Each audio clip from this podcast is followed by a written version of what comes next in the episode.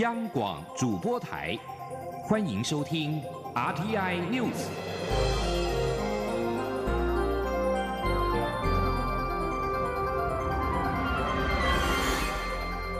各位好，我是李自立，欢迎收听这一节央广主播台提供给您的 RTI News。首先来关心来自立法院法案修正的最新消息。立法院院会今天三读修正通过了《毒品危害防治条例》，对制造、贩运跟持有各级毒品者加重处罚，同时将原本持有第三级和第四级毒品净重二十公克以上者，就可处有期徒刑，有期徒刑降为五公克以上。记者郑林的报道。为因应现行毒品犯罪趋势，强力打击毒品犯罪，立法院会十七号三读通过《毒品危害防治条例》部分条文修正案，除了大幅提高制造、贩运及持有各级毒品的刑责，也下修持有三四级毒品的刑责门槛。原条文规定，持有第三级毒品纯值净重二十公克以上者，处三年以下有期徒刑，得并科新台币三十万元以下罚金；持有第四级毒品纯值净重二十公克以上者，处一年以下有期徒刑，得并科十万元以下罚金。修法后，只要持有第三级毒品纯值净重五公克以上者，就可处两年以下有期徒刑，得并科二十万元以下罚金；持有第四级毒品纯值净重五公克以上者，处一年以下有期徒刑，得并科十万元以下罚金。参与审查的民进党立委黄定宇说：“对毒品零容忍是我们大家共同的态度。民进党委员在这里。”把三四级毒品从原来二十公克，把它降到五公克，提高相关的处罚。三读条文也规定，持有第一级毒品的罚金刑从五万元以下改为三十万元以下；持有第二级毒品的罚金刑从三万元以下改为二十万元以下。同时，修法大幅提高制造、运输、贩卖第一级至第四级毒品的罚金金额。第一级毒品从新台币两千万元以下改为三千万元以下；第二级毒品从一千万元以下改为一千五百万元以下；第三级毒品从七百万以下改为一千万以下。第四级毒品从三百万元以下改为五百万元以下。另外，为加强对未成年人的保护及考量怀胎妇女使用毒品对于胎儿的危害，三读条文明定，成年人对于未成年人贩卖毒品，或明知为怀胎妇女仍贩卖毒品，或以强暴、胁迫、欺瞒或其他非法方法使人使用毒品等行为，加重其刑至二分之一。央广记者郑玲采访报道。为了让受刑人经由教化矫正顺利的复归社会，立法院会今天也三读修正通过了《监狱行刑法》，规定监狱应该设立独立的外部视察小组，促进外界对于矫正机关业务的认识跟理解，协助监狱运作的品质以及可用资源的提升，来保障受刑人的权益。继续来听记者郑林的报道。近年来，国际社会越加重视人权保障，且司法院大法官也针对收容人处遇做成多件司法解释，明确揭示收容人宪法保障基本权并非全数被剥夺。法务部因此研拟《监狱行刑法》修正草案，凸显政府对狱政法制改革的重视。立法院会十七号三读通过《监狱行刑法》部分条文修正案，三读条文明定，为落实透明化原则，保障受刑人权益，监狱应设独立的外部视查小组设置委员三人至七人，任期两年，均为无给职，由监督机关呈报法务部核定后领聘。参与修法的民进党立委钟孔照说：“所以，为了让社会更能够接纳我们的更生人，使他们能够再一次融入社会，本次的修法就从提升监守的矫正、教化的一个功能的提升，也渴望降低我们再犯的几率。”也使得我们的人权的保障跟国际人权公约能够接轨。三读条文规定，监狱人员执行职务应尊重受刑人的尊严及维护其人权，不得逾越所欲达成矫治处遇目的的必要限度。监狱应以积极适当的方式及措施，使受刑人了解所受处遇及刑罚执行目的。同时，条文明定，监狱不得对受刑人施以超过十五日的单独监禁。为了保障受刑人通信、投稿权益，三读条文明定，受刑人与律师、辩护人接见时，除法律另有规定外，监狱人员仅得监看而不阅文，不予录影录音，除有事实上困难外，不限制接见次数及时间。另外，考量时代及科技发展趋势，三读条文规定，监狱认为受刑人或请求接见者有相当理由时，得准许使用电话或其他通讯方式接见。央广记者郑玲采访报道。台湾综合研究院今天公布了最新的经济成长率的预测，二零一九年台湾经济优于预期，上修到百分之二点五九。二零二零年成长动能将会持续，加上国际环境改善，预估全年经济成长率会达到百分之二点六三。记者杨文军的报道。台纵院十七号指出，二零一八年下半年因美中贸易争端恶化，全球贸易量成长急降，连带影响经济表现。今年第一季经济成长百分之一点八四，为此波景气谷底。第二季起，受惠于全球供应链转变带来的贸易转单效果。半导体业出口大幅成长，以及台商回台投资超过七千亿台币的内需利多，成长持续回升。因此，台中院上修二零一九年全年经济成长率预估值为百分之二点五九。明年全球经济成长预期虽然没有明显的复苏，但全球贸易成长应该有较大反弹空间。内需方面，此波台商回流投资以及公部门建设计划的持续落实，维持内需成长的基本动能。预估二零二零全年经济成长率为百分之二点六三。台中院院长吴在义说：“那这点来看的话呢，我最大的数据来讲的话，未来这个问题点你要了解，是优良厂商的话呢，埋下这个种子啊，种子长个大树的话，越长，哎，后面还会长小树会出来这样子。”对，这是一个对整个台湾这个长期的一个正面的效应。吴在义也提到，明年仍有诸多不确定因素，如美国总统大选与美中贸易谈判后续发展、两岸关系走向、台商回流实际投资成效，以及公部门投资预算执行度等，均将影响国内经济后续表现。中央广播电台记者杨文君台北采访报道。美洲贸易战传出，双方对于第一阶段的协议已经达成共识。美国股市大涨了近百点，激励亚洲主要的股市。台北股市今天中场也上涨一百五十七点，涨幅百分之一点三二，站上了一万两千点的大关，续创二十九年多来的新高，并且往历史新高一万两千六百八十二点迈进。不过，金管会今天提醒，美洲贸易战还没有完全停歇，还有很多不确定性的风险因素存在。呼吁投资人要居高思维。记者陈林信宏的报道。美中双方针对贸易战传出已敲定第一阶段协议，让稍早紧张的贸易摩擦再度降温。美股四大指数齐升走阳，十七号开盘的亚洲主要股市也随着美股走高。台北股市在全指股台积电的号召下，指数冲高，中场上涨一百五十七点，收一万两千零九十七点，续创二十九年多来新高，并往历史新高一万两千六百八十二点迈进。对于台股不断创二十九年新高，监管会主委顾立雄也呼吁投资人要居高思维。他强调，担任监管会主委这两年多来，体认到金融环境变化快速，且还有金融科技相关挑战。尽管美洲贸易战传出消息要达成协议，但也不代表市场未来就是万里无云。顾立雄说。但接下来中美贸易战当然已经传出消息说要达成协议，这当然也助于台股的一个往上提升。但后续后续看得出来，呃，中美贸易战还不会呃完全的停停歇下去，它只是一个阶段性的。那呃这样子的一个阶段性的一个协议的达成，不代表着后续整个呃市场啊都是呃万里无云啊，还有很多的一个。呃，可能的一个不确定的一个风险存在。面对这样的资本市场这样子的一种一种所谓一万两千点的环境，我觉得大家还是要居高思维。至于新台币对美元汇价，随着十七号台股上涨，新台币也跟着走升，一度升值超过一角，盘中再度创一年多来高点。新台币在走高后，升值幅度受到压抑，中场缩小至升值五点三分。中央广播电台记者陈林信鸿报道。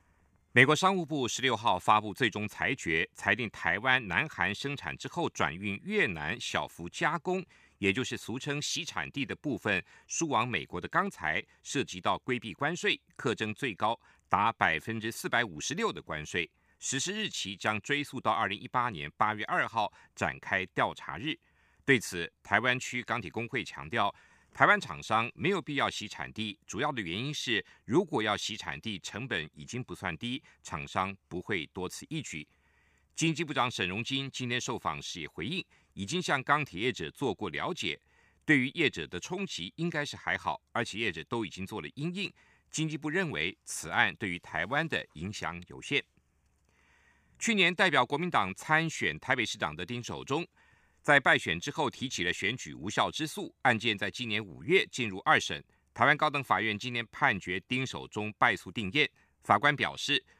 中选会以及台北市选举委员会在这一次投开票所的规划上确实有违失，但是没有违法。对此，中选会下午表示尊重法院的判决结果。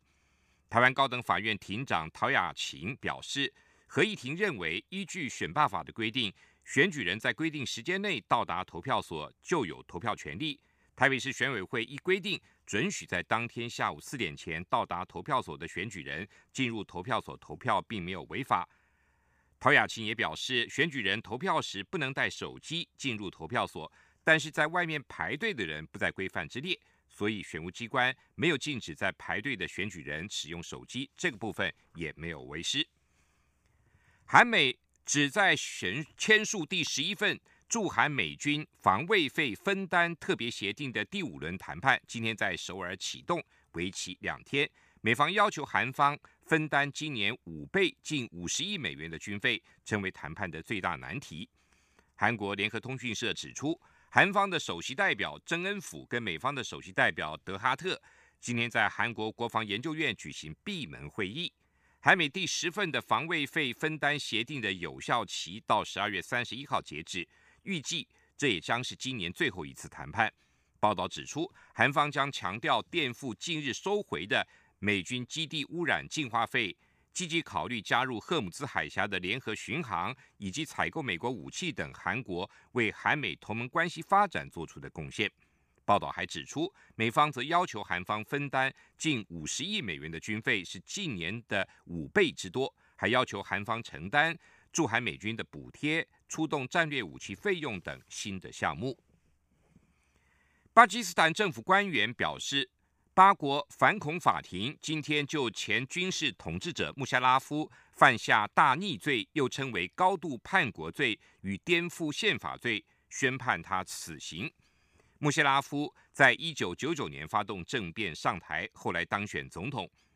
八国反恐法院还没有公布完整的判决书，但是在摘要里面提到，法官是在分析这起案件的投诉记录、论点跟事实，并取得陪审团绝大多数的支持，以及三名成审法官的其中两人的判决有罪之后，最后决定判处穆谢拉夫死刑。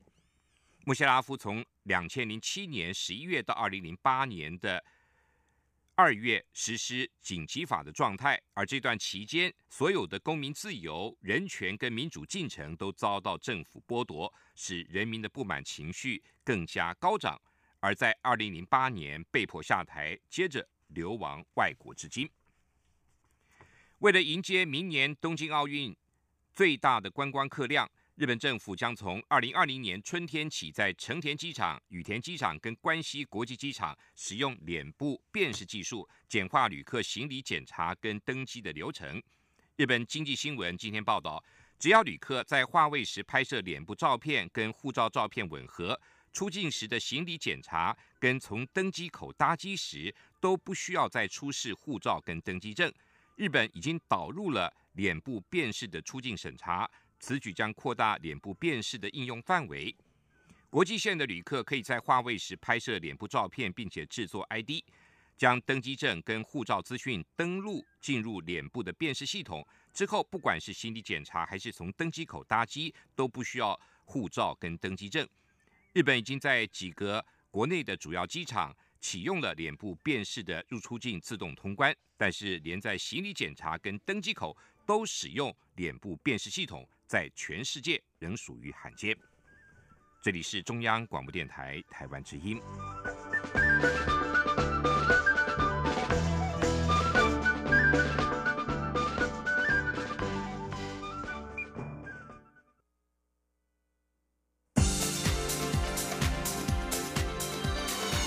这里是中央广播电台台湾之音，欢迎继续收听新闻。欢迎继续收听新闻。联合国气候变化纲要公约的第二十五届缔约方大会日前闭幕。外交部今天表示，今年结合了公司部门组团参与，虽然仍然面临中国大陆的打压，但还是取得了丰硕的成果。例如，大会期间参与的十三场周边会议场次就是历年之最，不仅为台湾有力发声，更展现了我国多元充沛的能量。记者王兆坤的报道。外交部表示，我方这一次巡历以工业技术研究院的 NGO 观察员名义。组团参与联合国气候变化纲要公约第二十五届缔约方大会，秉持专业、务实、有贡献等原则，顺利完成各项工作。外交部指出，今年参与的重要成果包括十三个友邦以致函或直言方式支持台湾参与 UNFCCC，另有英国、西班牙、德国等十二国有我国会议员以致函。提出质询或公开贴文等方式，声援台湾参与 UNFCCC 的必要性。此外，会议期间与友邦由我国家举行四十二场双边会谈，另参与的十三场周边会议更是历年场次最多，吸引超过千人与会者参与，大幅增进国际社会对我案诉求的深入了解。外交部发言人欧江安说。那当然就是我们都会一直持续面对到中国大陆的打压。那我们今年当然也是不例外。我想，即使是有中国大陆打压，但是我想我们还是取得了很丰硕的一个参与的这个成果。在文宣方面，外交部表示，十一月推出的短片《随风起舞》，以我国新建的第一座离岸风力发电厂来说明台湾致力落实 UNFCCC 目标，并积极为地球减碳贡献心力。影片推出三周以来，已有超过千万的总观看次数。中央广播电台记者王兆坤台北采访报道。二零二零大选剩下二十五天，候选人的相关议题都受到关注。民进党副总统候选人赖清德今天受访时被问到对于目前选情的看法，他表示有信心，但还是要小心，步步为营。另外，对于国民党总统候选人韩国瑜称抹黑他的人是猪八戒。赖清德提醒韩国瑜说话一定要有根据，也不能人身攻击，否则选群会每况愈下。另外，高雄罢韩跟挺韩两场游行将会撞齐，外界担心双方人马会擦枪走火。民进党传出基层期盼罢韩的游行能够停办，对此，蔡英文总统竞选连任高雄市的竞选总部主委管碧玲今天表示。罢韩的游行是民间自主的活动，民进党尊重，不会干涉活动的举办，但是呼吁游行民众务必要让活动和平落幕。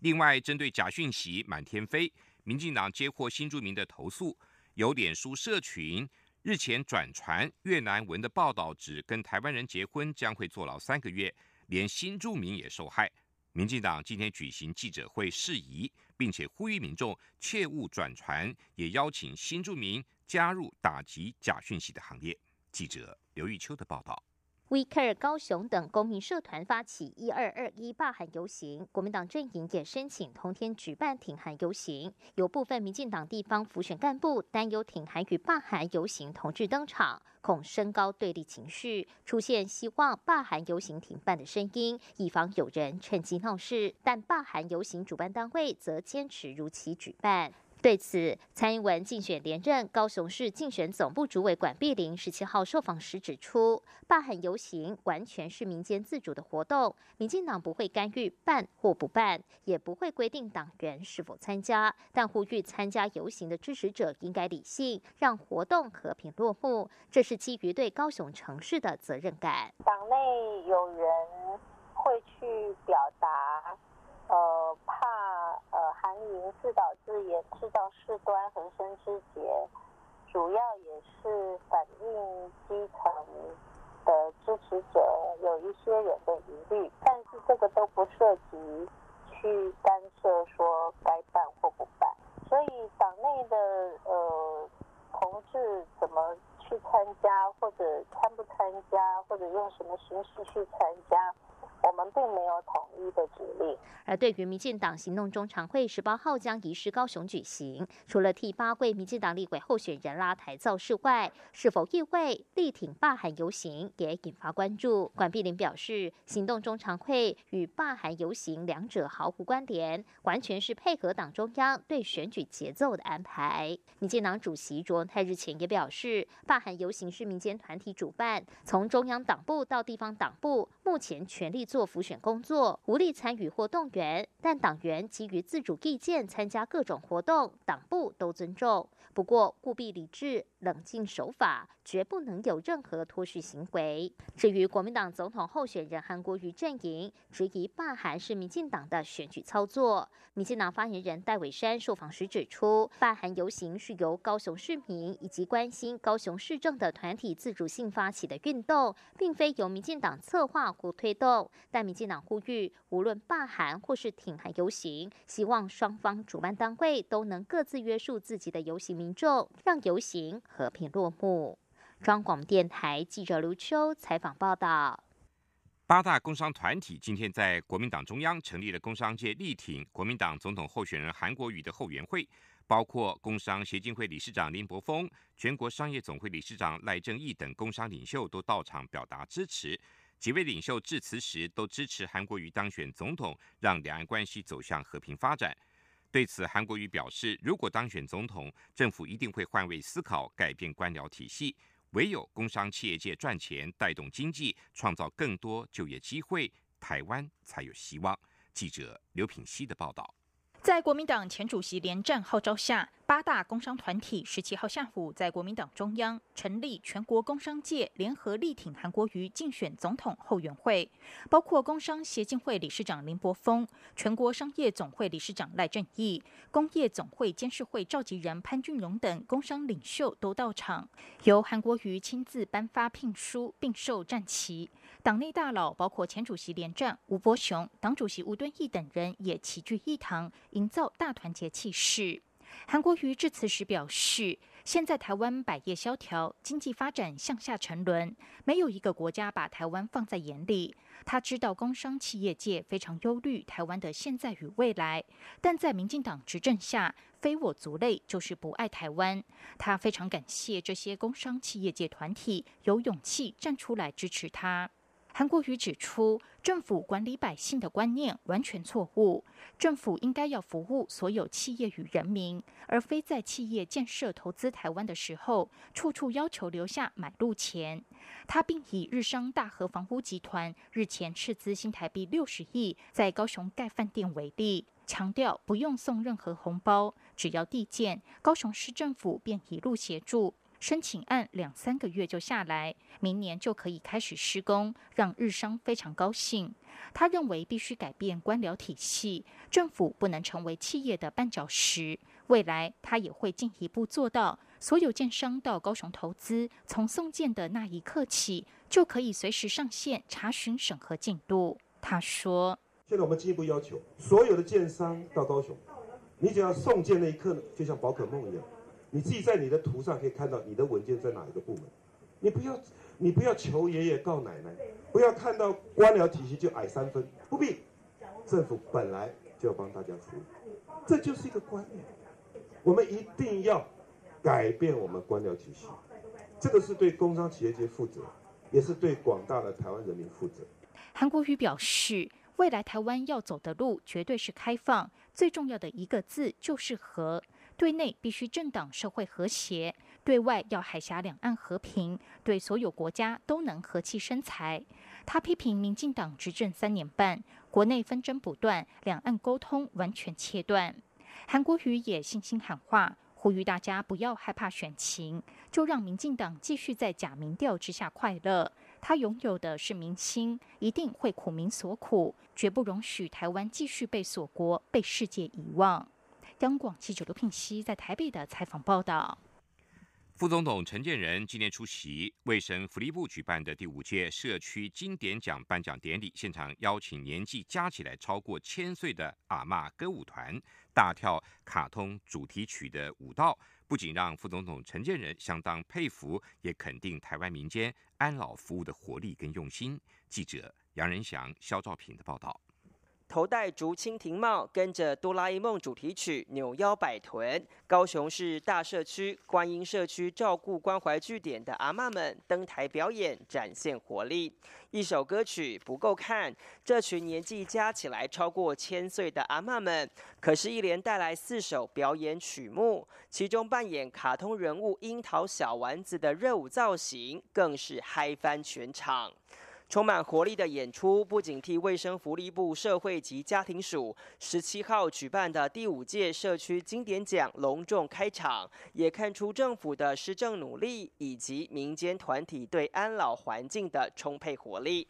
今年的经典奖共选出三十六个表现优异的团体、个人与团队，每个得奖者都有不同的贴心设计与做法，让长辈在地安老。看到台湾民间源源不绝的爱心，到场支持的副总统陈建仁更称赞，这是台湾风景最美好的一面。他说：“实际上，当我们把所有人的爱心、所有人所做的一件一滴一滴的小事合在一起的时候。”台湾就成了美丽的风景，就是最慈悲善良的国家。我常常接见国外的外宾，他们都说来到台湾，看见台湾的所有的人是这么样的慈悲善良，而且愿意帮助人，所以他们说台湾真美丽，台湾真好。不止国人有爱心，政府也很积极拓增社区关怀据点，以及延伸各项长照服务。陈建仁就说，虽然政府连年提高长照预算，但更有赖在地落实的团体组织。他说，我们从二零一六年我们的预算只有五十亿，那逐年增加到今年已经到达了三百三十八亿，明年会到达四百亿，成长了将近八倍哈。那这个预算增加了，当然是很重要。可是更重要的还是要有大家才能够把这个服务好好的送到每一个社区、每一个家庭当中。社区经典奖就是希望带动社会发展更优质的安老环境，鼓励长辈走进社区来延缓退化，让高龄者也能相互帮助，一起有快乐的银发生活。中央广播电台记者杨仁祥、肖兆平采访报道。继续进行今天的前进新南向。前进新南向。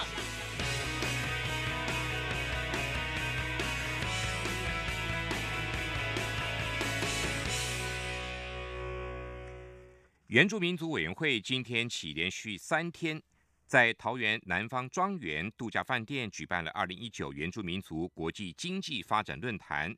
而十五号开幕式由原住民主任委员一将巴努尔主持。这次论坛集结了纽西兰、澳洲、菲律宾、泰国等超过二十九位国内外的讲者共襄盛举，更有来自全国原住民族企业家以及关心原住民族产业议题的民众两百多人齐聚一堂，共同激荡擘画原住民族产业发展的新蓝图。一将巴努尔致辞时表示，原民会。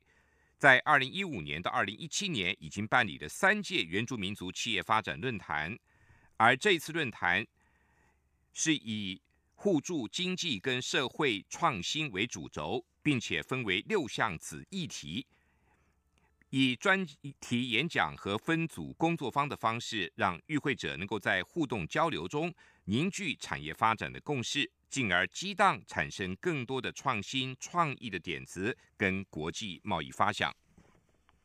为加强与西南向国家交流，纽西兰非营利机构亚太卓越中心北亚分支跟外贸协会培训中心将安排纽西兰籍的学生在明年二零二零年来台参加企业实习，同时台湾也将送。台湾的学员到纽西兰企业实习，相互体验当地的风土民情，加强双边的合作关系。这个案子经由经济部委托外贸协会培训中心办理，亚太卓越中心以经营国际企业经营班闻名。国际班以商业外语跟经贸实务为主轴，辅以职场技能训练，培养能够在海外独立作业的国际行销业务经理人才。明年国际班将招收两年期的英语、日语、德语、西语跟越南语、印尼语和泰语组，以及一年期的英语组、经贸实战组跟越南